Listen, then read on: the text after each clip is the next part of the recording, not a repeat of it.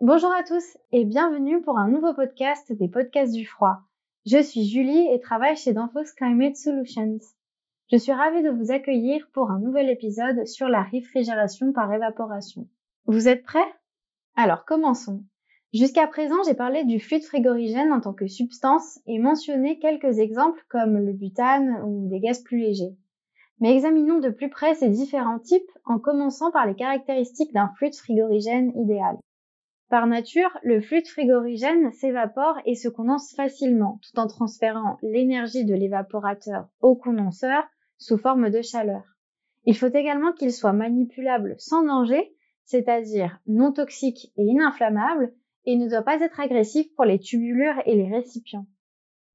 En ce qui concerne son fonctionnement, le point d'ébullition doit être inférieur à la température de refroidissement que vous souhaitez atteindre. Pour un congélateur, il faudrait probablement utiliser un fluide frigorigène différent de celui d'un système de climatisation. En fait, il n'y a pas de fluide frigorigène universel, donc quelques compromis sont souvent nécessaires lors du choix d'un fluide frigorigène adapté à nos besoins spécifiques. Passons maintenant aux risques que représente le fluide frigorigène dans le cadre de la manipulation. Par exemple, dans les grands systèmes industriels comme des entrepôts frigorifiques par exemple, on utilise de l'ammoniac et dans les petits réfrigérateurs domestiques, du propane. L'inverse serait dangereux dans les deux cas, puisque l'ammoniac est toxique et le propane est inflammable. Les différents organismes de normalisation comme ISO et ANSI par exemple définissent des groupes de sécurité avec la lettre A ou B en fonction de la toxicité et un chiffre de 1 à 3 pour l'inflammabilité. Ainsi, lorsqu'un fluide frigorigène appartient au groupe de sécurité A1, il n'est ni toxique ni inflammable, tandis qu'un fluide B3 serait toxique et hautement inflammable. Depuis une vingtaine d'années, beaucoup de fluides frigorigènes synthétiques pour systèmes commerciaux ont été interdits de production en raison du risque environnemental qu'ils posaient. Le processus de retrait graduel a été effectué de manière légèrement différente et avec des timings légèrement différents aussi dans les pays du monde entier, mais le résultat est essentiellement le même. Les fluides frigorigènes synthétiques, les chlorofluorocarbones ou CFC, ont été parmi les premiers à être supprimés. Et maintenant, les HCFC sont également progressivement retirés. Les fluides frigorigènes naturels, quant à eux, gagnent lentement du terrain dans le monde entier, certains plus rapidement que d'autres. Vous avez probablement chez vous un réfrigérateur qui fonctionne au propane ou à l'isobutane, et peut-être que votre supermarché, lui, aura un système au CO2. Et à ce propos, retrouvez toutes les informations sur notre gamme complète au CO2 sur le site d'enfos.fr. Les choses bougent à leur rythme et il n'y a donc aucune raison de se débarrasser tout de suite d'un système CVC rodé et qui tourne. L'autre jour, je comptais le nombre de flûtes frigorigènes dans la réglette réfrigérant que vous pouvez retrouver dans l'application RevTools. Et saviez-vous combien de mélanges chimiques différents il y avait? Plus de 85.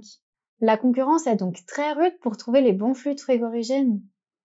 Le dioxyde de carbone ou CO2, comme vous préférez, est l'un des fluides frigorigènes les plus intéressants à avoir fait une réapparition. Danfoss prévoit que l'utilisation du CO2 comme fluide frigorigène devrait se développer au cours des prochaines décennies avec d'autres fluides frigorigènes naturels comme le propane, l'éthane, le méthane et d'autres hydrocarbures, mais parlons un peu plus de l'utilisation du CO2. Travailler avec du CO2 nécessite une pression de service élevé, ce qui signifie également des exigences assez différentes pour les composants d'un tel système de réfrigération où la pression de condensation pourrait atteindre 100 bars dans la plage de fonctionnement dite transcritique. La disposition de l'ensemble du système sera donc assez différente de celle d'un système de réfrigération commerciale conventionnel. La recherche et développement se poursuit en permanence. Nous devrions donc nous attendre à une riche actualité sur ces fluides frigorigènes dans les années à venir. Mais maintenant, je vous propose de revenir aux systèmes commerciaux conventionnels. Lorsqu'on parle de fluide frigorigène, il faut aussi traiter certains problèmes annexes comme l'huile. L'huile de lubrification du système, c'est-à-dire essentiellement le compresseur, doit être adaptée au fluide frigorigène. Vous devrez donc suivre les recommandations du fabricant du fluide frigorigène pour trouver le type d'huile adéquate. En cas de rétrofit, c'est-à-dire de basculement d'un système sur un fluide frigorigène différent, il est important que le nouveau fluide ait les mêmes propriétés thermodynamiques et les mêmes caractéristiques de point de rosée et de bulle que l'ancien.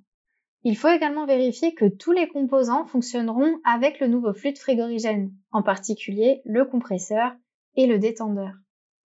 Lors du chargement du système, vous devez avoir la certitude absolue qu'il a été entièrement évacué, pompé jusqu'à un vide de 300 microns et qu'il maintient le vide avant de recharger le système avec le fluide frigorigène que vous avez choisi.